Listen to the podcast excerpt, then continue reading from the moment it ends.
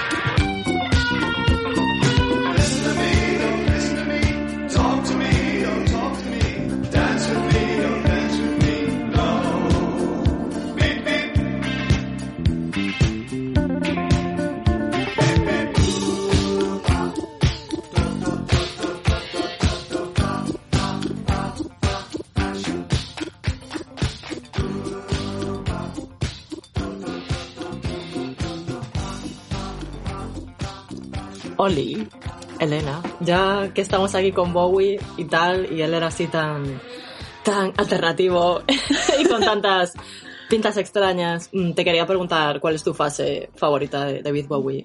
¿Será el Duque Blanco o Siggy Stardust o cuál? Mi época favorita, si tengo que elegir la que me siento más representada en el sentido de Hmm. qué Bowie eres, Sí, sí. yo creo que sería eh, la época del Golden Years, toda esta época del Neo Soul, kind of Hmm. tal. ¿Tú? ¿Ves? Pues eso, ya, ahí tendría que darle yo un tiento más grande, porque lo mío, a mí ya sabes que me va el espantajerío extremo, entonces pues, pues eso, Siggy, o bueno, para mí el videoclip de Ashes to Ashes, eso es un poco el mood vital. Sí. Arlequines in the beach. Arreglines in the Beach es tu movida. gente vestida en plan egipcio. La verdad es que te representa mazo. Y saliendo por los corners, así, haciendo gestos extraños. Un poco chanante, Es un poco chanante, sí, pero está muy bien. Pues sí, el Luque Blanco es buena, buena expresión de la moda alternativa.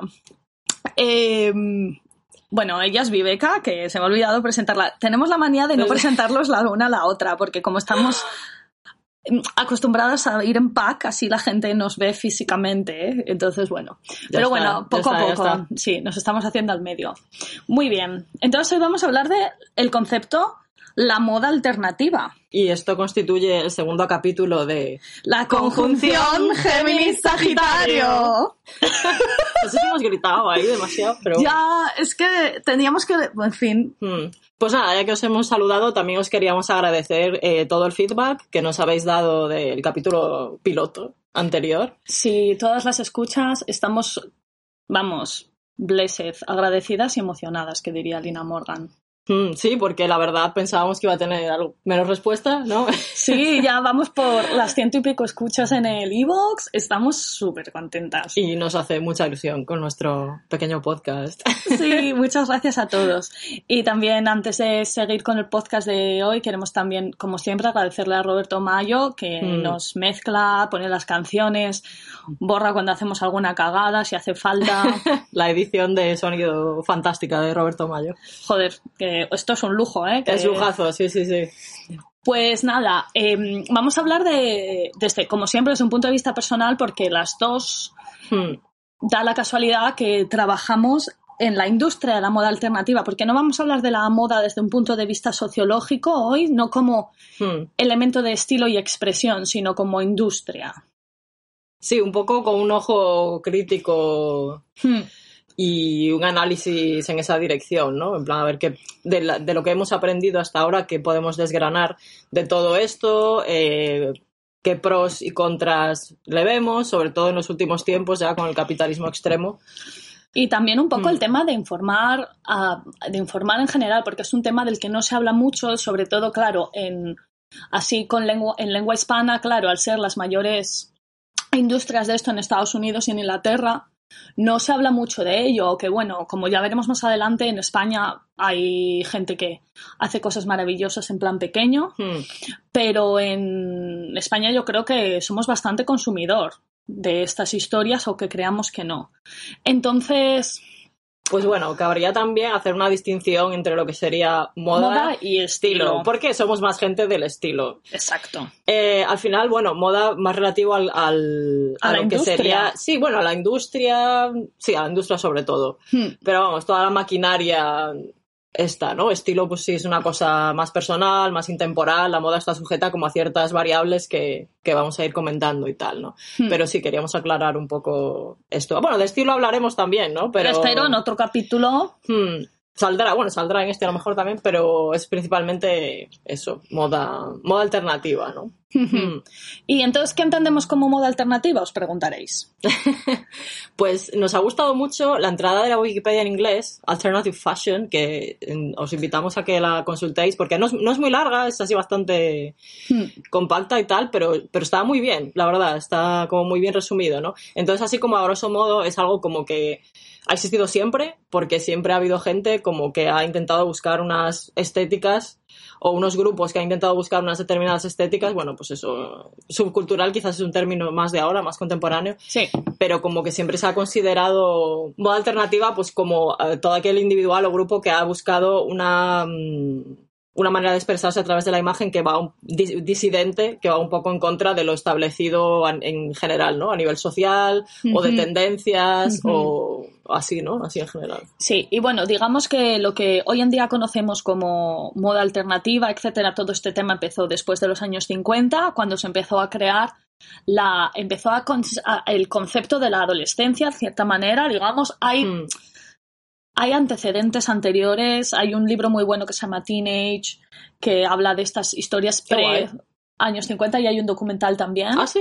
Muy guapo, te encantaría, tía, te, te lo Tengo tengo que que, buscar verlo. porque te va a flipar, Sí, sí. sí, tengo que verlo ya. El autor, uy madre, estoy hablando, uff, no me acuerdo, bueno, lo lo, buscamos. lo pondremos en la lista del podcast, Sí. em, que habla un poco de la, de la creación de la adolescencia, años 10, 20, 30, etcétera, ¿no? Pero lo que nosotros conocemos como las subculturas, etcétera, empezaron en los 50, eh, tema de Teddy Boys, 60 con los mods, Sí. eh, sese- 70 el mundo del glam, el mundo de los skinheads, el suedehead, eh, en los 80, eh, bueno, ya también el tema del punk, obvio- obviously, Gotiqueo. New Wave, gotiqueo, que ya hemos hablado de ello, New Romantic. Romantic, etcétera, etcétera, etcétera, ¿no? Mm. Pero al principio estas cosas podríamos decir que, bueno, había diseñadores como puede ser Vivian Westwood o en los, en los Swing in London de los 60 estaba la Carnaby Street, ¿no? Mm.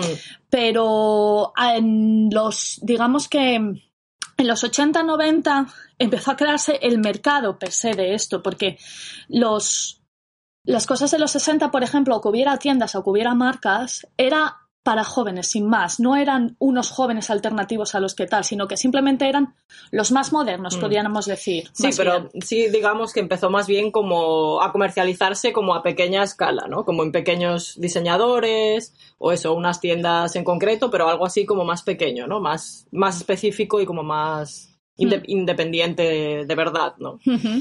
Pero claro, como pasa con todo, Ay, Pues sobre todo, a ver, por ejemplo, aquí en Londres sería mucho Camden también, ¿no? En, los 80 y 90 como el estandarte ahí donde ir a, pues eso, a, a comprarte los atuendos eh, punkis o, o bueno, sí. o del estilo que fuese, ¿no? Cyberdog en los 90 Menta. también, que es ahí como un tótem Sí, de Camden. Yo pienso que todas estas marcas que hoy en día aún muchas siguen en activo o lo que Hmm. da- se hace conocer como la industria de la moda alternativa, que cuando digo industria es que hay congresos, por ejemplo, la Sí. London Edge, que nosotras hemos estado muchas veces por temas de trabajo, es una feria, como cualquier feria de cualquier otro tipo de industria, de este tipo de marcas en concreto. Em, pues eso, eh, todo este tema de lo pin-up, lo gótico. Sí. También hay mundo skinhead ahí metido, el rollo mod así más básico. Sí, había poca, en la feria esta en concreto eh, tenía una pequeña representación, pero en general era más pues como de gotiqueo, ¿no? Sí, el steampunk también, todas estas Sí, historias. ahí ¿no? sigue, kind of. Ahí, ahí está, ahí está, Ahí no ha está, muerto. ahí está. Sobre todo en los mundos de Alemania, Sí. como en, el- en la Europa les gustan estas cosas un montón, no sé. Sí, a mí me parece fascinante que so- sobreviva tanto allí el, el gótico este de chorreraza. También es su de- cultura, ¿no? En sí, cierta sí. manera. Bueno, perdón, que nos vamos a nuestro tema favorito, que es el gotiqueo, que ya estáis hartos de oír hablar de ello. Eh, entonces, em, Sí, bueno, la industria, al final lo que, ha- lo que pasa, ¿no? La- el, el- el progreso que ha seguido todo esto, terminando en esa industrialización que ahora está en todas partes, ¿no? Pero que Sí. surge sobre todo, pues eso, en los 2000, en los años 10 y los años 10 de nuestro siglo. Sobre todo yo creo que en estos early 2000 que hubo, hay un libro que se llama Retromanía, que va un poco de esta historia, pero bueno, habla más desde un punto de vista musical, ¿no? Que volvió como que se hizo un gran revival del siglo XX en general, eh, toda esta época de Amy Winehouse, Ajá. este, todo este tema hizo que, por ejemplo, la época de Amy Winehouse hizo que todo el tema del pin-up y el rockabilly explotara, que te cagas, pero también el tema, Mm. también los rollos 60s y mod explotaron un poco también, Sí, porque bueno, iban a... También funciona mucho cuando hay un icono así tan grande que se hace, que tiene una fama pues así como tan, eh, tan general, que le Exacto. gusta a tanta gente y tal, pues trae muchas cosas de vuelta, ¿no? También, también puede funcionar así una tendencia, ¿no? En plan que de repente alguien, Hmm. eso, pues alguien en música o alguien, eh, pues Sí, porque encima estamos hablando de mogollón de marcas y mucha gente que vive de estas historias, ¿no? Entonces, bueno, básicamente, mercado de Candem, Hmm. eh, dos, ocho, eh, 90s, 2000 Al igual habría pequeños creadores en todo eso, pero Tam- habría... Sí, sí, hay, y, y aún hay algunos que persisten, pero por desgracia se va haciendo más duro, ¿no? Por lo que Sí. tengo entendido. Y porque, bueno, porque son los tiempos que corren. Sí, bueno, ahora Mm. está todo gentrificándose horriblemente. No. Que Ah, obviamente sí, digamos que en todas partes sigue habiendo creadores independientes y gente con sus propias marcas y tal y cual, pero que la verdad la proliferación eso de, de estas marcas de moda alternativa y de esta industria, pues lo hace un poco más eh, complicado porque obviamente lo van a vender más barato y Hmm. pues van a mirar esas tendencias, van a ver lo que hay y van a hacer una cosa eh, basada en, en eso, pero claro, con unos precios pues más, más, eh, accesibles, sí. accesibles, sí. Antes de poner un, de hacer un, de su- eh, poner una canción, Sí. Eh, digamos que estas marcas muchas veces eh, vienen de gente que, pues, que empiezan pequeñas y luego se hacen grandes, o de gente que no tienen absolutamente nada que ver y que han visto ahí Sí. Un vacío. Sí, mira, yo esto, por ejemplo, ya voy a hablar un poco de la experiencia personal, porque, bueno, a ver, yo he estado trabajando en, en moda alternativa, pff, prácticamente ha sido la carrera que he tenido toda mi vida, desde dependiente en una tienda y eh, bien, ver, conocer así esas marcas y ese producto y esa clientela también, hasta, pues bueno, estar diseñando en una de, en una de esas marcas, ¿no? Entonces, eh, ¿a dónde me lleva todo esto? ¿Iba a decir algo? Bueno, hablar de, de que a veces esto no es, no viene desde la creación, ¿no? Ah, sí, exactamente, que yo tenía, sí, sí, ya sé exactamente lo que iba a decir. Eh, antes de mudarme a Londres, porque yo me mudé un poco por motivos laborales también, ¿sabes? Mm. Porque es una industria que como industria en España tampoco No existe. no existe. ¿no? Casi. Bueno, Entonces, habrá, pero muy poco. Bueno, así como la idea de Londres la tenía romantizada, la idea de la moda alternativa también la tenía romantizada. Entonces, en mi mente, pues claro, los dueños, eh, dueñas, etcétera, de, de las marcas eh, alternativas, pues eran gente del rollo, ¿sabes? Eh, gente gótica o gente con un interés en el underground. Que luego hablaremos que, a ver, a ver los hilos, pero la mayor parte de las, eh, de las compañías que, que me encontré aquí en Londres, pues resultaba que no. Exactamente, pues que era gente que no era de ese mundo, que no tenía nada que ver, sino que por unos motivos u, u otros se metieron en ese negocio y bueno, pues al final moda alternativa como producto, ¿sabes? Sobre Sí. todo viniendo de los 90, viendo que era una cosa que se estaba poniendo muy de moda, que funcionaba y tal y cual, pues eh, lanzar ese producto y crear una compañía a partir de eso para venderlo, pero sin ningún interés real. Aunque bueno, obviamente lo venden así porque tampoco quiero ser bueno, maligna. Esto se llama, esto, esto se llama marketing y hablaremos de ello después. Sí, yo qué sé, yo tenía una idea, pues eso, muy romántica, muy idealizada, de guau, claro, esto es gente Esto es, gótica. esto es súper guay, seguro que tiene unas oficinas, eh, pues en el caso ahí de, bueno, voy a, como siempre pones ejemplo los góticos, voy a decir a otra gente, ¿no? Voy a Sí, decir, sí. Buah, estos rockabilis que hacen vestidos de pin-up, seguro que tiene una oficina con la- unas golondrinas en la pared y luego estás ahí currando y es una oficina de mierda igual que cualquier otra, ¿no? Igual que si estuvieras vendiendo patatas. Sí, o bueno, o también sí, es verdad, las firmas de mod también pasaba un poco lo mismo, ¿no? Que Sí. Que bueno, en así de, o de rollo retro y tal. Es, al final, eh, la triste realidad del capitalismo.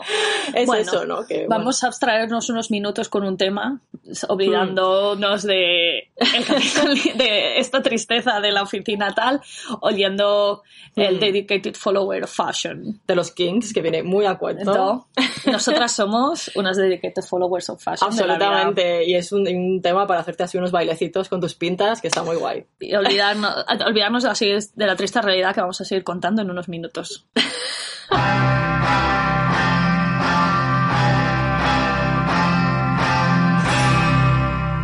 They seek him here, they seek him there. His clothes are loud, but never square. It or break him, so he's got to buy the best, cause he's a dedicated follower of fashion.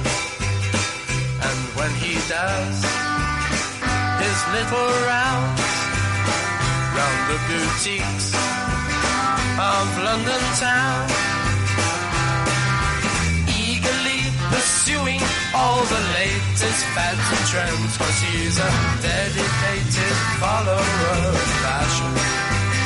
Oh yes he is, oh yes he is, oh yes he is, oh yes he is. Thinks he is a flower to be looked at. And when he pulls his frilly nylon and his raked up tight, he feels a dedicated follower of fashion. Oh yes he is. Oh yes he is. Oh yes he is. Oh yes that he loves and that is flattery. One week he's in polka dots and next week he's in stripes, but he's a dedicated follower of fashion. They seek him here, they seek him there,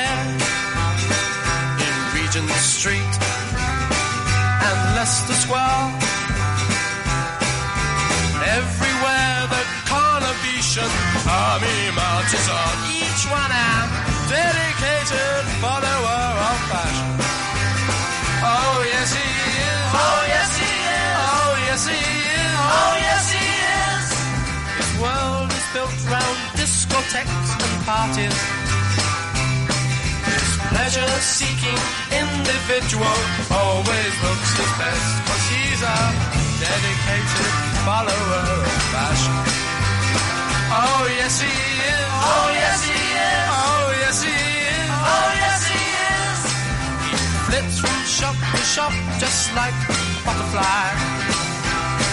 In matters of the cloth, he is as fickle as can be. Cause he's a dedicated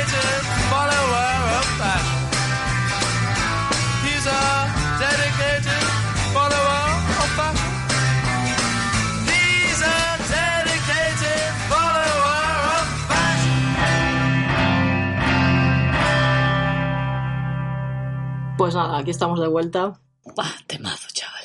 Temón. Eh, entonces, vale, estamos aquí trabajando en nuestra marca, que ya vemos que la peña no tiene nada que ver con el rollo. Generalmente la gente que diseña y tal, pues hay de todo también. Y digamos, ok, yo, la gente se compra estos vestidos, los ve en plan de, wow, tío, chulísimo, ¿no? Y Mm. Ah, vamos a hablar un poco del proceso de creación de estas marcas, porque hay o sea, hay mm, primavera, o sea, como rollo colección primavera-verano Temporadas. y temporadas, Mm. igual que nos podemos encontrar en el Zara, o van las cosas a su bola, ¿cómo va este tema, no? O sea, tem- temporada sí que hay, obviamente, y cada vez más. Y luego también el concepto este del seasonal, ¿no? En plan Halloween, que es muy importante, o Ya, Navidad, bueno, esas las campañas que, que hay y tal, ¿no? Pero bueno, yo estaba pensando que habiendo, habiendo hecho este proceso como, como persona independiente primero, que, por ejemplo, ahí yo el trend research me lo pasaba por el forro completamente porque no Claro. me interesaban las tendencias, ¿no? Claro, cuando, porque, bueno, Hmm. a ver, esto es un poco de mundo autobombo, pero chicos, nuestro podcast y la vida va de eso. Viveca es diseñadora de moda, bueno, o era, ahora mismo Mm, no sé, no, no sé lo sé. que soy. pero mm, primero tuvo una marca propia que se llamaba Amo el Barroco, que sí que era una cosa así alternativa, pero eras básicamente tú, ¿no? Era bastante personal. Sí. Bueno, y me sorprende que a día de hoy alguna gente lo siga. Bueno, me, me encanta ver que gente aún sigue usando las prendas y, y que alguna peña lo sigue recordando bastante guay. Es como, wow, ¿sabes? No, no, me, no me lo esperaba. Pero. Y luego Mm. cuando llegaste aquí a Londres, pues trabajaste durante muchos años en una marca que no vamos a decir el nombre, Mm. porque... Vamos a abstenernos. Vamos a abstenernos. En general. en general, de darle publicidad a gente que no se lo merece. o que no nos... Sí, tío, o sea, yo... Sacamos el hacha. Vamos, en fin. Corramos un estúpido a verlo. De ti. Entonces, em, digamos que Hmm, uno va- proceso, el proceso. en las marcas, marcas, que es lo que Hmm. estamos hablando, de este tipo de marcas de que uno entra, pues, si te gusta más el rollo retro en Atom Retro o en cualquier tienda de rollo pin-up, eh, estas tiendas de malasañas y alternativas, es para que entendáis el rollo que estamos hablando. Por ejemplo, Hmm. yo en Malasaña, de hecho, la última vez que fui a Madrid, encontraba muchas cosas de esta marca en la que Sí, hay. trabajando En, y tal. en Tallers, en la calle Tallers en Barcelona, Barcelona. también solían tener cosas. Y Ese tipo de, de historias, para que nos Mm. entendáis, o Camden aquí, también hay alguna Sí, todavía que sí. resiste entre las de las camisetas de mierdas de Keep Calm and Carry On y estas cosas. Bueno, entonces, digamos, Hmm. eh, vas a diseñar, entonces te haces es un research de qué se lleva y qué no se lleva dentro del rollo Hmm. Que bueno, gótico, es- lo que esto, sea. esto a ti en las redes sociales se te da muy bien también. Porque a mí me encanta. Tú lo ves al vuelo ahí, la tendencia, Yo ¿sabes? me encanta. Eh, sí, un trend res- research, research, vamos a. Trend research. Trend research, que a ver, puede ir eso, desde influencers, social media, hasta marcas más grandes, ver lo que están sacando en pasarela, en caso de que pueda haber alguna cosa que encaje, Hmm. o que pueda ir con el rollo. Bueno, Hmm. aquí mismo en Londres, o vas a la calle, tampoco se ve tanto, tanto ahora, ¿no? Así de. Mm, Depende de qué mundo se mueva uno, digo yo, Hmm. pero sí, es como que mm, esto aquí, vamos, yo en Londres Hmm. lo veo poco ya. Es una cosa como... Pero bueno, el- Pero luego si te vas a un pueblo o a ciudades así más pequeñas sí que hay mucha chavalada con el Sí, rollo, yo, ¿eh? yo flipé en esta mm, ocasión eh, que, que he tenido, eh, tuve que ir a Newcastle. Allí sí que vi como mucha gente ¿sabes? Bueno, ciudad universitaria también y tal, pues sí que había mucha peña, eso, con pintas raras, así tirando a oscurete, o más en plan queer, con pelos de colores, así, y pintas raras y tal, ¿no? Y estaba muy guay. De hecho, vi una atmósfera más en ese plan que, que la que ves aquí, ¿no? Pero Bueno, es que Londres Hmm. al final es un macrocosmos en Sí. que simplemente no sabemos. eh, igual si fuéramos a tomar algo a las universidades de arte, veríamos ahí unas pintas que seguramente, gusto, fijo, pero claro. Lo que pasa es que se disuelve. Esto es un, un- es tan grande que se disuelve. esto es tío, un sí. monstruo de ciudad y al final se disuelve. Bueno, hablando de lo que estábamos hablando, el tren Sí. research, con ese tren research, pues vas y te haces unos mood, unos mood boards para decidir. eh, Un mood board, Hmm. para la gente que no sea de los rollos, es una hoja en blanco y tú pegas ahí tus fotos, ya sea, bueno, ahora se hace Como en un el collage, ordenador, pero antiguamente sí. se hacía un collage de las cosas que te gustan para inspirarte. Sí, que no tienen que no tienen que ser solo diseños. A lo mejor ves una foto eh, con unos colores en la naturaleza o de una decoración que te inspira también. Bueno, es inspiración, ¿no? Lo que yo- Sí. en- creo que se llama en castellano un tablero de inspiración o así. Bueno, sí, mood- claro, mood board. Sí. Eh, y Y entonces se hace para todas las artes en realidad. Si Claro, haces- sí, sí, sí, Decides un poco cuáles son las tendencias o, o los colores en los que te vas a centrar, ¿no? Para diseñar esa, esa colección y las también las em, shapes. Las, las- los patrones, los tipos Sí, de... el tipo de corte Sí. de la ropa, si te mola más a lo mejor oversized, en plan como eso, ropa más tirando a ancha. Rollo así de vestir de forma relajada o llevas un rollo más ajustado, Exacto. más sexy times o Exacto. Sexy time lo entiende todo el mundo. O, eh, Mm. a, a ver, depende, esto pues si pasamos en así en cosas más punkis o lo que sea. Luego los mundos de lo moto, lo retro, al final también tienen sus, sus Mm. rollos. En Bueno. plan, de dentro de los 50, por, e- por ejemplo, o sea, dentro de la gente que hace más retro, pues eso, Mm. puedes tirar más de los 50, más de los 60. Y luego dentro de cada movida hay rollos que puedes llevar a la actualidad, ¿no? Sí, y estaba, de- y estaba pensando también que hay cosas que a veces hay que mantener siempre, ¿no? Como Sí. unos ciertos básicos, que es lo que marca un poco el- la definición de ese estilo, ¿no? Y Sí. eso de una forma u otra pues tiene que estar ahí siempre. Como a ver, yo obviamente pues eh, eh, la mente se me va al gotiqueo porque es lo que más conozco, ¿no? Y si no es negro, dices, no lo compra ni Dios. Si no es negro, negro siempre funciona mejor, o cierto tipo de motivos, eh, ¿sabes? Y, y tal, ¿no? Entonces, bueno, a raíz de, de esos mood boards que te haces de inspiración y de esas decisiones que tomas en torno a qué, eso, qué líneas eh, generales eh, vas a utilizar para diseñar esa colección, pues nada, luego harías lo que es el diseño en sí mismo, también dependiendo, pues, eh, si, a ver, si lo estás haciendo tú para ti misma o para una compañía, pues dependiendo de las exigencias que tenga ese, ese negocio o esa compañía, ¿no? Sí. Si las colecciones tienen que ser así de grandes o, o divididas en grupos basadas, pues a lo mejor en estampados o eso, o en tendencias o lo que sea, ¿no? Hmm. Entonces, pues bueno, te haces eh, los diseños en plano, dibujado con, bueno, yo siempre he utilizado Illustrator, que lo que le llaman el CAD, que Sí. son los, eso, los diseños en plano y tal. que Como eso- si fuera. Mm. mm, bueno, esta palabra igual Es es un poco old school, pero como si fuera una mariquita de papel. Sí, Así como em, el dibujo de la historia, ¿no? Y luego ya pro- pasaríamos a un al proceso de fabricación. Que aquí hay un, como dicen en Twitter, un tremendo melón que queremos abrir. sí, a ver, el rollo, claro.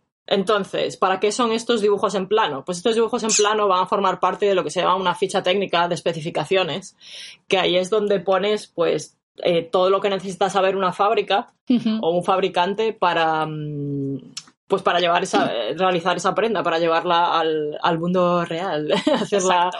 existente, desde la tela y dónde se compra hasta eh, pues cualquier clase de especificación relativa a botones, eh, cremalleras, mm, colores, materiales, medidas, por supuesto, porque esto eh, se hace para obtener un primer sample, o sea, un Una un muestra. primer- la muestra, una primera muestra, que sería la que se prueba después en una modelo y ahí se corrigen pues las cosas que no te, no te gusta como sienta o, o te parece muy corto o muy largo, Largo. o muy ajustado o muy tal o necesita una pinza aquí allá o que le quiten dos centímetros no sé dónde, ¿no? Sí.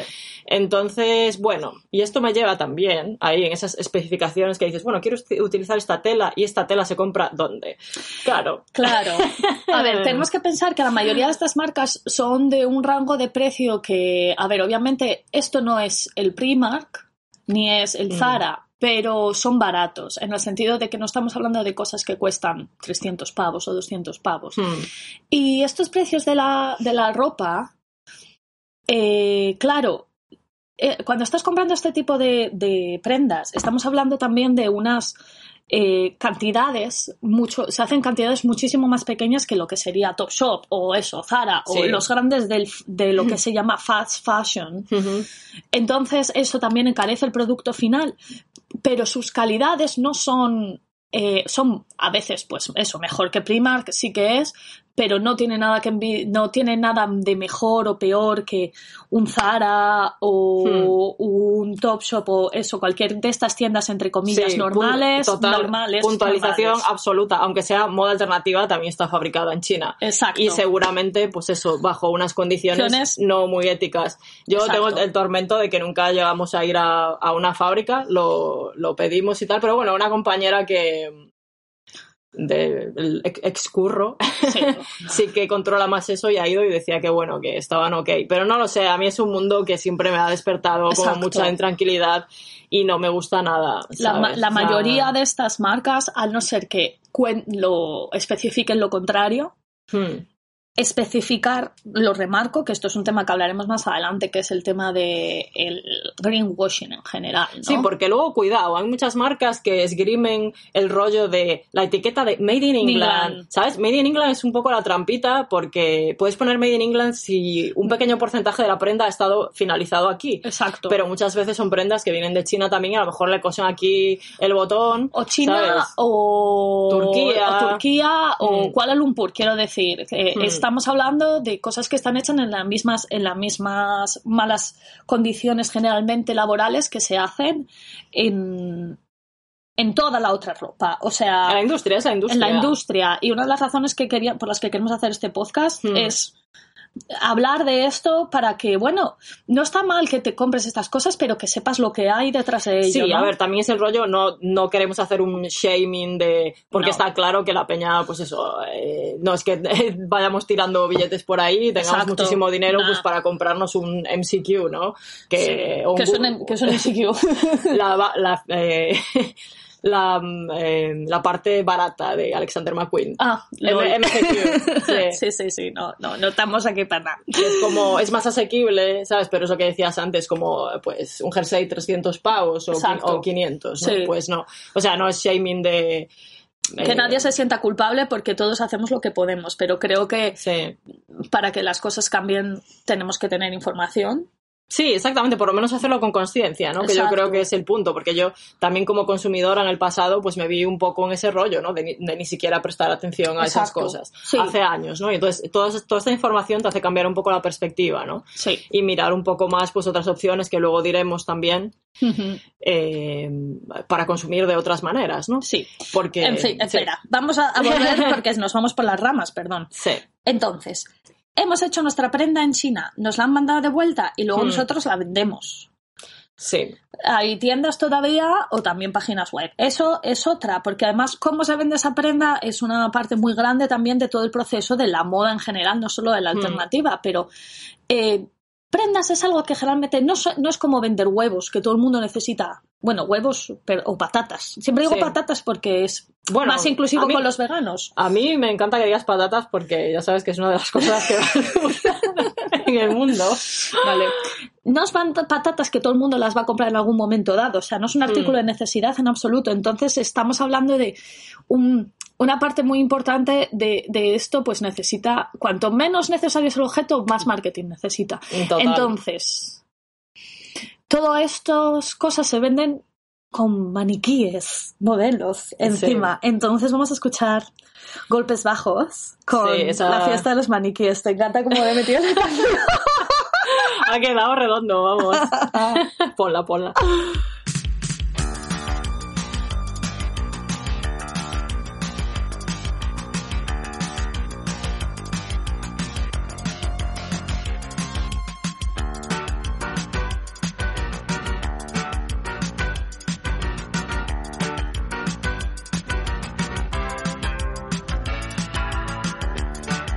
Los cuerpos, los maniquís bailan.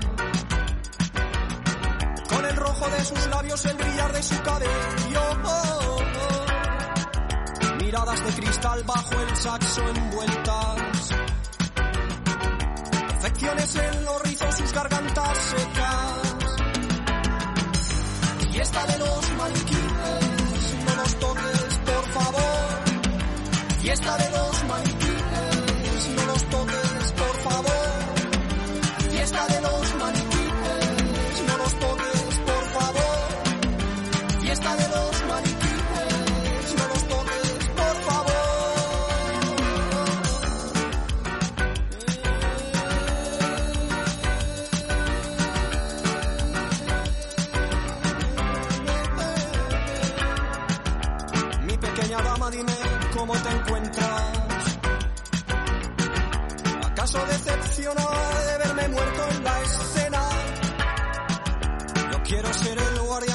noches sin estrellas.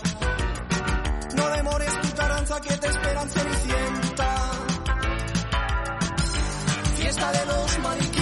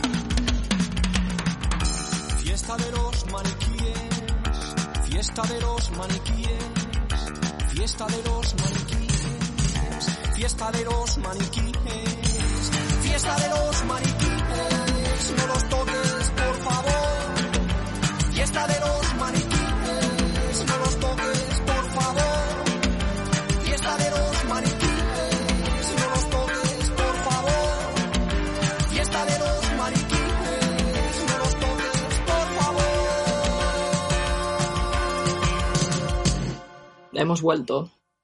Entonces, eh, estábamos hablando de cómo vender esta prenda, porque claro, hoy en día además eh, estas marcas, igual es que todas estamos en un momento de, de- en la sociedad en la que Hmm. estamos como en cierta manera, bueno, se dice muchas cosas sobre este tema, pero sí que estamos eh, cada vez dándonos más cuenta de que la sociedad es diversa, ¿no? Entonces, Y bueno, cuestionando los, las maneras de producir. Exacto. Entonces, por un lado, eh, primero quería citar un ejemplo Hmm. de historias que, como de movidas que pasan hablando de estas historias, ¿no? De, de cómo se venden los productos, lo que creemos que estamos comprando y lo que estamos comprando en realidad, ¿no? Y un buen ejemplo de este tema, pues me parecen las Dr. Martins. Al final sí vamos a mencionar, porque en este caso tiene Sí, que, no voy a decir ciertas botas muy famosas. Con una costura amarilla. Exacto. A mí Martins, a ver, a mí me encantan las Martins, a todos nos encantan las Martins, Sí. en plan de nos flipa a todo el mundo, Hmm. etcétera. Pero la mayoría de las veces, o sea, la mayoría de las veces a cualquier persona tú le preguntas ¿dónde se hacen las Martins? y te va a contestar en Inglaterra. Hmm. Las Martins se hicieron en Inglaterra hasta los 80. Lo que pasa es que, claro, sigue teniendo ese halo de... a inglesitud, porque eh, Martins, ¿cómo se venden? Tienen una cosa que eh, en inglés se dice heritage, ¿no? Que podríamos decir Mm. herencia social, ¿no? Sí. En el sentido de, bueno, las marcas que tienen esto, pues bueno, mucho mejor para ellos a la hora de vender nada, pero también es una historia que es un valor muy añadido a la marca en el sentido de que tienen significancia independientemente del mercado. Sí, sí. En el sentido de que tienen las Martins, o sea, es que nos la pela que las venda, o sea, es que Es como un que está icono en sí mismo. cargado de significado, ¿no? Igual que puede ser, Mm. pues, de hecho, eh, pues un, un polo Fred Perry, Hmm. un, ¿qué más ejemplos hay de este tipo de historias? Eh, bueno, los polos de Lacoste también tienen su historia. Sí, que esto, esto ya me lo tienes que explicar en otro momento. Esto va a haber porque- algún capítulo que va a venir un Sí. especialista a hablar de ello, no te preocupes. Porque yo me rompe el cerebro, ¿eh? Porque ver, esto... Y son historias, de hecho, la, el asociar las marcas con las prendas y para darles valor ya es una historia de los que yo creo que empieza más en los 80 y en los 90 como cuando el capitalismo se rampa más ya, ¿no? Sí, sí, sí. Eh, bueno, y luego ya si nos vamos a los mundos más cosas tipo Nike, etcétera, las Jordans y esas cosas, yo no tengo ni idea, pero esos son códigos per se, ¿no? Pero digamos que las Martens igual fue uno de los primeros ejemplos de esto y significan la, la clase obrera muchas veces, ¿no? Claro, que eso es un poco el misterio ahí, ¿no? El misterio. Entonces, digamos, vale, ok, las Martins se hacían en Inglaterra hasta los 80, que Martins decidió en los 80 llevárselas a otro país, que ahora las hacen en China, y ahí están. Pero sigue siendo exactamente el mismo producto. Sigue siendo el, mo- el mismo producto. En principio, la gente, la- los especialistas que son Hmm. fans de, las de la materia, te dirán, no, no, yo noto una diferencia entre unas made in England y unas normal. Por supuesto, también tienen, Hmm. como muchas marcas están haciendo ahora, subiéndose más o menos al carro de esta sostenibilidad que hablábamos, Sí. eh, su parte de botas made in England. Tienen Sí. una parte. Pero Bueno, todos por- esos fabricantes Hmm. que hacían esas botas antes, hasta ahora que se les ha vuelto a llamar, y dijeron, eh, en plan de, les dejaron en la, o sea, toda esta peña, que en este caso era en North Hampshire. Sí, pero que esto sigue aquí, ¿no? La fábrica de... Exacto, esa fábrica- es la fábrica- esa es la fábrica original de Martins. Es una de las que lo hacían, aparentemente. Entonces, esta gente se quedaron ahí sin curro grande, ¿no? Que esto Mm. les. Joder, pues bueno, las fábricas normalmente no trabajan para solo una marca, no se hacen solo un tipo de zapatos. Entonces, esta gente hacían otras historias y siguieron viviendo, ¿no? Pero en el caso de esta peña, eh, tenían su patente también. No sé muy bien cómo funciona este tema de las patentes. Sí, lo de la pero... patente es misterioso, porque la fábrica que sigue haciendo estas botas, aquí en North Hampshire, Harrenhauer, Sí. eh, son unas botas muy... O sea, son prácticamente Martins. Exacto, Hmm. eh, que es una marca que mm, eh, comercialmente se llama Solover. Solover, Solover, que siempre digo no sé qué, porque dislexia, la vida es así. Entonces, esta gente de, que ahora se llaman Solover hicieron una cooperativa y siguieron para adelante y ahora mm, hacen las Solover, que son exactamente igual que las Martins, pero están totalmente hechas en Inglaterra. Tiene unos diseños muy guapos, ¿eh? De Muy hecho, guapos. el otro día estuvimos marujeando su página web y está muy guay. Está muy interesante porque habla Mm. mucho de los procesos de fabricación originales de las, De bueno, las Martins, sí. las botas solo ver ahora. Mm.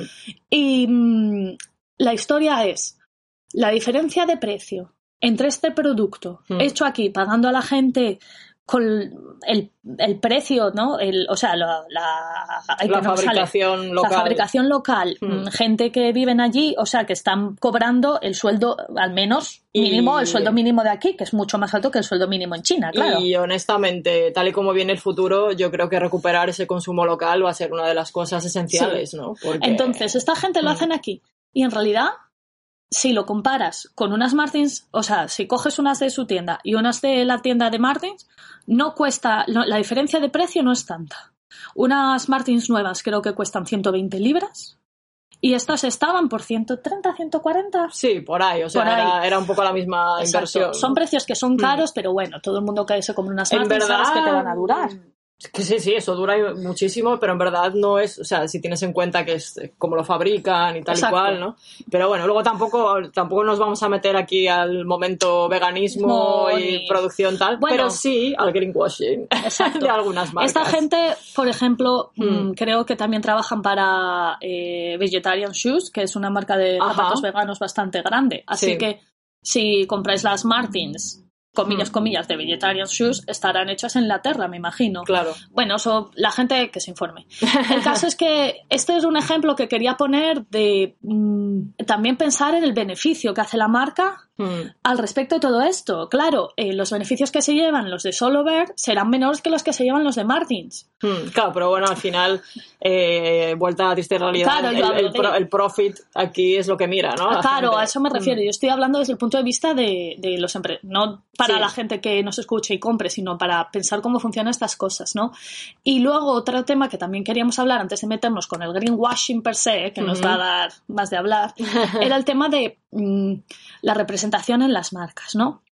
Digamos que hoy en día eso, hay muchas presiones por las redes sociales para que las marcas se pre- eh, de- las marcas se cambien, ¿no? Se hagan más diversas.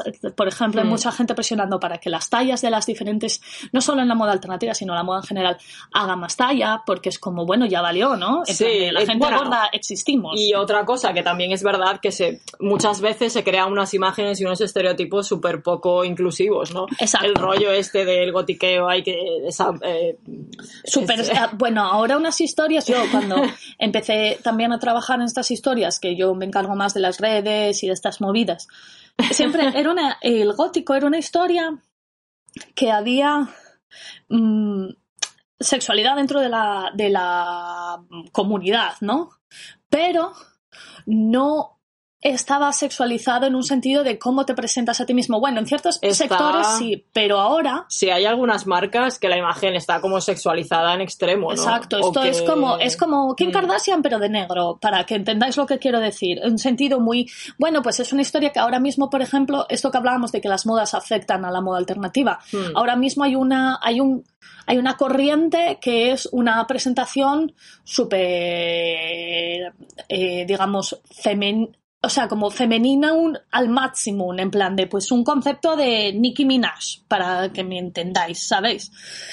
Y Sí, luego, yo, yo lo que iba a decir es como que ahora yo creo que algunas marcas sí se están preocupando como dentro de, de contratar modelos Hmm. eh, pues de tallas distintas Yes. o de razas distintas Yes. que también a ver aquí también está el sesgo de es por marketing por esta presión eh, claro, esto social luego, creciente o es porque de verdad tiene un compromiso con tal porque antes Claro. era como todas eran esqueléticas blancas Yo esto es lo que quiero Mm. también comentar, en el sentido de que porque una marca utilice modelos, mm, modelos de todos tipos no significa que luego la gente que trabaja allí dentro, claro o sea, el concepto de que una marca, o sea, yo pienso que no existe el consumo 100%, o sea, uno puede ser lo más ético posible, pero no existe el, la, el, ese concepto de la buena marca. Y estoy, Sí, o de sea, hecho, como dijo nuestro querido técnico de, de sonido, Sonido. Roberto Mayo, muy acertadamente el otro día, recordarnos que cualquier eh, consumo, cualquier intercambio comercial dentro del capitalismo nunca va a poder ser 100% ético. No, es imposible, porque el sistema no lo es. no.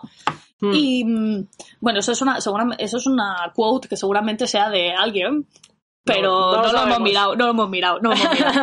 Entonces, eh, ese concepto de la buena marca, de Pepitín, Sí. bueno, X marca es buena porque utiliza modelos de todos tipos, eh, el Día del Orgullo ponen a gente, a gente de LGTB, etcétera. Eso, o sea, A ver, que obviamente está bien que lo hagan. Está ¿no? bien que lo hagan, pero eso no quiere significar nada. Eso no significa que, que sean los valores reales de- esa exacto, marca. o sea, los valores reales, o sea, de la marca como empresa. Hmm. Porque tú como marca tienes tus valores que tú estás vendiéndole al cliente, pero esos valores y tus valores como empresa siempre hay ahí una, una desconexión, porque al final todos los negocios lo único que quieren es hacer profit. Hmm. Pero obviamente, pues bueno, sí hay grados dentro de todo esto, ¿no? Si hay gente Claro. A ver, si hay un greenwashing en, en muchas marcas, por ejemplo, bueno, así ya Cuando plan- decimos greenwashing queremos decir gente que se quiere subir al carro de esto que hablábamos de una creación del moda de una manera mm, sí, sostenible. producción sostenible y tal, bueno, H&M los primeros aquí Por con ejemplo. el Conscious o esas colecciones de tal que dices, vale, igual estás empezando Sí. a reciclar tejidos, pero cómo, en qué condiciones está eh, la gente que está cosiendo esta prenda, ¿no? Por ¿Sabes? Mm. ejemplo, eh, bueno, rajando de la fast fashion, que es más fácil, que no me tienen que dar de comer. Eh, Sí, al final hemos pasado ya de aquí. Ay, bueno, porque esto es general, esto es para todo el mercado en realidad. Sí. Hmm. Eh, muchas marcas, eh, pues H&M, Bershka, en este año han sacado una colección que de hechas como con retales de vaqueros, ¿vale? Y me hace gracia porque todas las marcas estaban haciendo lo mismo, retales de diferentes vaqueros. Hmm. Y la respuesta a eso no es que ese sea el único tejido que saben reciclar, sino que eso lo hacen porque es el que más se nota.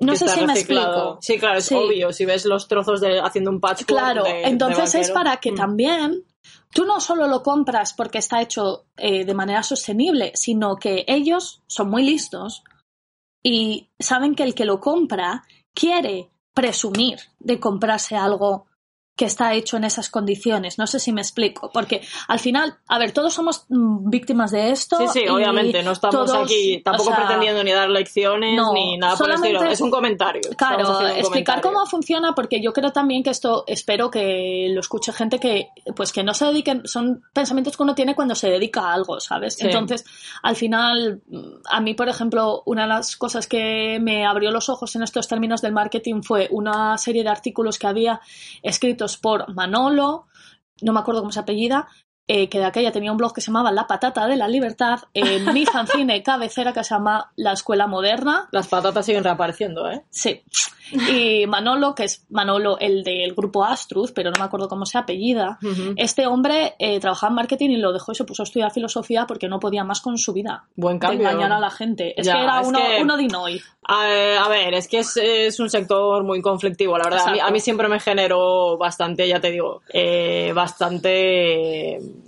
pues eso, atorme- Sí, atormentamiento. Y a ver, la moda al final, yo pienso que bueno, que eh, los trapitos son los trapitos, pero imagínate ser marketing de una cosa más seria, rollo seguros de vida, yo qué sé, cosas de Pero esas que bueno, no en fin. También volvamos decir, a lo que volvamos. volvemos a esto. También decir que vale, el greenwashing es algo muy real y existe y muchas marcas pues lo están haciendo siempre con fines comerciales, pero también es verdad pues que lo están haciendo. Sí, que lo están haciendo y por suerte, pues como intentando transicionar dentro de la, de sabiendo de esta imposibilidad eh, ética total, Sí. porque va es contraria a las leyes de, es- de este mercado, ¿no? O, Hmm. o muy, muy complicado. Hmm. Si, si hay marcas que intentan, pues dentro de lo que es posible, transicionar hacia un tipo de producción eh, más ético o Sí. eso, unos materiales, pues. Sí, muchas marcas de pin-up, por ejemplo, ya están en el rollo de hacer cosas eh, made in England, Hmm. eh, porque, bueno, hay dentro de estos rangos de marcas alternativas también hay diferentes rangos de precio y obviamente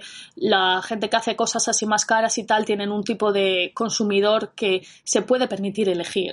La movida Mm. es que los pobres, pues, nos ponemos lo que podemos, ¿sabes? En plan de, pues, chico, ¿quién nos ha comprado unas medias en el Primark? Porque ya lo que hay, ¿sabes? En plan de no te da para más.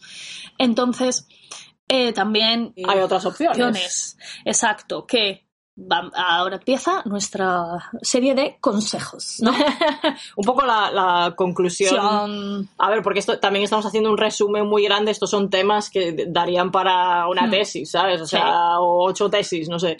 Sí. Darían para hablar muchísimo y para analizar muchísimo. Sí. Y también es que depende tanto, pues eso, de, de la marca, de, no sé. y de que te guste O sea, luego a ti como persona, cómo te expreses, etcétera, ¿no? Pero por ejemplo, en este tema de la moda alternativa, hay Hmm. productores pequeños, hay gente, desde luego, gente que hacen, que es pues una persona, ¿no? Que hacen ellos Sí, sus cosas, ver, o o- un equipo muy pequeño. Eh, yo, por ejemplo, siempre, es que si tengo la oportunidad de hablar de ella, lo hago, yo no lo puedo evitar. hmm.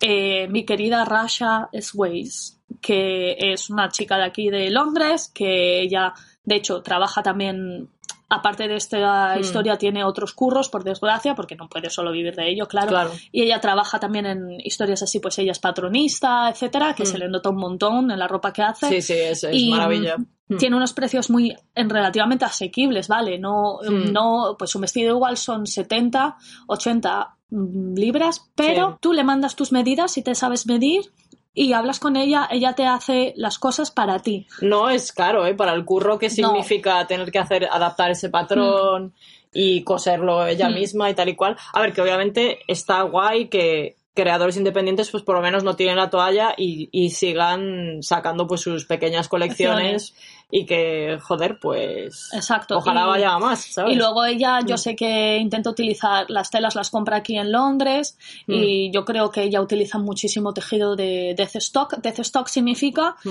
cosas antiguas que no han sido utilizadas, que están nuevas. Ya Que estamos esto- hablando de prendas o de tejidos. Sí, de esto hay bastante también. En mercado vintage también ves a veces eh, prendas de De dead ese stock, stock. ¿no? De los, Mm. de los 60 o 70 o... O, bueno, pues, del marco, del año que sea. del de año que sea, sí, ¿no? Pero pero sí que incluso puedes buscar, puede ser un, un keyword para ti si quieres algo que sea nuevo sin utilizar, Utilizar pero que sea vintage, puedes buscar eh, dead stock, ¿no? Entonces, Exacto. pues suelen ser un, un pelín más caras porque como que tiene más valor el rollo de está sin utilizar. Es de los Exacto. 70, de verdad. Bueno, digo los 70 porque es lo que más me Sí, gusta, bueno, pero- no, chica, tal, cual. pero está sin, sin usar, ¿no? Entonces Sí, con nuevo, sus etiquetas nuevo viejo, y todo. nuevo viejo, sí. Todo viejo. Y también en España hay una hay gente que hace calzado, porque bueno, España es Hmm. uno de los mejores productores de calzado del mundo. Y hay una chica que se llama Tomé, que hace Mm, Así como botines Chelsea, Sí, ¿no? Súper sí, sí, sí, guapos. preciosos de Mm. Madrid, que también, pues bueno, es una inversión, no es tan barato como comprarte Claro. unos de plastiquete en H&M, pero si de verdad Mm. te gustan estas cosas, si te lo vas a poner, puedes dar curro a alguien de España y Mm. encima una producción que va a estar hecha, pues, sin que Artesanal. nadie, y sí, artesanal y sin que nadie se muera de Y- hambre Independiente, sí. y nadie esté explotando a nadie, pues bueno, es un pensamiento a tener que uno, si puedes permitírtelo, pues siempre está muy bien. Sí, o también pensar eso, ¿no? Que en vez de quizás pues ir comprando. A ver, es que claro, el mercado. Tenemos que cambiar cómo consumimos. Sí, eso es otra gentes. historia, ¿no? Que si te mola más, pues ir con cuentagotas y comprarte cosas así porque te da un poco el subidón en ese Mm. momento, que yo, o sea, sé perfectamente cómo funciona, vamos. Pero luego a la hora de la verdad, ¿sabes? Puedes elegir decir, pues igual en vez de comprarme tal, pues espero un poco más y e invierto en algo, pues eso que es más especial Mm. y siempre mola mucho, eso, eso sí que es romántico, ¿no? El comprarle algo a alguien directamente que lo ha diseñado y, Ya, lo, ha, y lo ha hecho o con, su- o con sus propias manos o eso, en un, en un tipo de, Hmm. de sistema de producción muy, muy pequeño, muy local y muy artesanal, Sí. ¿no? Y por supuesto, Forever siempre va a estar el vintage ahí. Si Exacto. te gusta, Exacto. Bueno, eh, también, como este es nuestro podcast y hacemos publicidad de nuestra vida, Viveca aquí tiene una tienda vintage online que podéis visitar. Se llama Swan Vintage con dos Ns. gracias. Y salimos las dos haciendo de modelos, aunque solo sea para vernos hacer el tonto, que encima hacemos las fotos en la puerta de casa, nos podéis, podéis entrar a mirar. Pero bueno, que lo que Si mola... alguien, si alguien del oyente del podcast quiere comprar algo, que mande un privado y veremos qué puede pasar. A ver, mola también de proyectos así más pequeños que tienes en tu mano, también el crear todo, no solo el estilismo, sino la imagen y tal y cual, ¿no? Sí. Pues bueno, aquí hemos estado un poco, sí, en casa y haciéndolo y tal, pero si quieres te puedes currar una sesión de decir, vamos al monte y, ¿sabes? Exacto. Ahí Sí. Hacer unas sesiones en la naturaleza, claro. evocando tal obra de arte, ¿no? O lo Pues que sea. Y- Que ya lo haremos en el futuro. Sí. Y mm, no solo, bueno, no solo Viveca, sino el vintage Claro, en general siempre es una buenísima emoción. Eh, creo que, aparte de, o sea, el pensar que es una, pensar siempre que es una prenda menos que se va a ir al, a la basura, ¿no? O al, sí, al. Aparte es que es una pasada, o sea, la cantidad de cosas que se han producido a lo largo de las décadas. y que siguen rulando por ahí. A mí me mola mucho también el tema de la historia de una prenda, ¿no? Sí. El decir, pues esto ha pertenecido a alguien que no conozco, pero está muy bien cuidado y, y dices, ahora esta prenda va a formar parte de mi historia, ¿no? Soy yo Sí. la persona que, que la va a cuidar, que la va a vestir, eh, que se va a hacer fotos con ella y que va a continuar dándole vida a esa prenda, ¿no? Sí. Y también, bueno, la segunda mano. O sea, hablamos de vintage porque vintage es como lo más Lo que nos gusta. lo que más nos gusta, pero bueno, sino también de segunda mano. mano, o sea, las aplicaciones estas tipo Wallapop o de Pop o lo Sí. que sea. Eh, yo también, de hecho, muchas veces pues busco cosas de, de pues, de, de- o sea, no Mm. vintage porque están producidas en los últimos 20 años, pero es del palo de, por ejemplo, me quería comprar unas Martins el invierno pasado y Mm. era del palo, no me quiero, no me apetece gastarme 110 libras en unas nuevas. Yo también me las compré en Depop. Eh, Claro, tía. O unas Sí. 140, no sé qué. Bueno, además aquí en Inglaterra hay mogollón. Mm. Pues me compré unas Martins de segunda mano en una aplicación de estas por 40. Y luego además están perfectamente, bueno, no están nuevas obviamente, pero tiene Mm. mucha vida todavía esos zapatos por delante. Porque unas Martins te duran 10 años mínimo, chaval. O más. Y es el tema de reutilizar, ¿no? El reciclar Ah, lo que otra sí. persona pues ya no. Hay gente No por ahí utiliza, mundo ¿no? que tiene mucha habilidad y también luego customizan. Pero bueno, eso nosotros estamos hablando para el nivel de normal de persona que no sabes coser. Sí. Y bueno, no- yo tuve ahí mis. En la época de Amo el Barroco sí que conseguí algunas movidas, pero tengo que decir que es algo que es, es, es duro de hacer, ¿eh? Por eso te digo, hay que apreciar. La gente que lo Sí, hace yo, vamos, máximo aprecio. requiere una gran destreza. Y bueno, nos gustaría también que si alguien que nos está escuchando tiene alguna, tanto vintage como sobre todo creadores pequeños que os gusten y que Mm. creáis que encajan con lo que hablamos aquí, aunque en realidad nos gusta todo, porfa, compartirlo o en Sí. el iVoox o mandárnoslo en alguna red social, que lo intentaremos poner debajo del podcast cuando ponemos las canciones y eso, pues vamos a poner ahí una lista de links para apoyar a la peña, porque las cosas tienen que cambiar, yo creo. Sí, sí, sí, dentro, a ver, dentro del marco que tenemos y lo que nos permite la- el- eh, nuestras opciones, pues sí, o si no, sí, o que lo dejadlo en los comentarios si Exacto, queréis sí, o lo que sea, porque nos interesa mucho, ¿sabes? Porque Mm. al final eh, nos encanta, o sea, así como resumen, yo creo que a todo, a, a las dos y a todo el mundo que me importa la vida, no.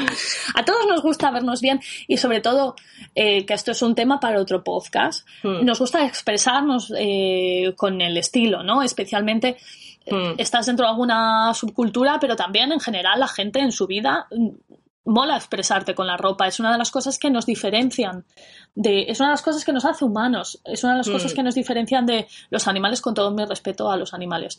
El ornamentar, Bueno, hay animales que también lo hacen, ¿eh? sí, sí, por eso digo que con todos mis respetos.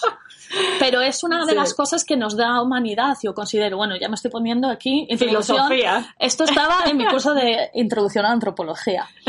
Entonces, viva la ropa. Y viva el estilo Exacto. intemporal y la creatividad personal en torno a las buenas pintas. Exacto. Y el ser tú, tío, y a tope con tu mierda. Y vamos a acabar con nuestro gran himno favorito de este tema. Sí, sí, vamos, esto, esto es absolutamente la canción que necesitamos En este momento y en todos. y en todos los momentos de la vida. Eso sí, cuidado con los dandies un poco, ¿eh? Pero sí, bueno, cuidado, que a veces son un poco... Cuidado. Fuckboys. eh, Prince Charming Sí, de Adam and the Ants. La letra es básicamente Prince Charming, Prince Charming, no tengas miedo de hacer el ridículo. claro que no, no hay que tenerlo y siempre que signifique, pues eso, tu, tu libertad de, de expresión.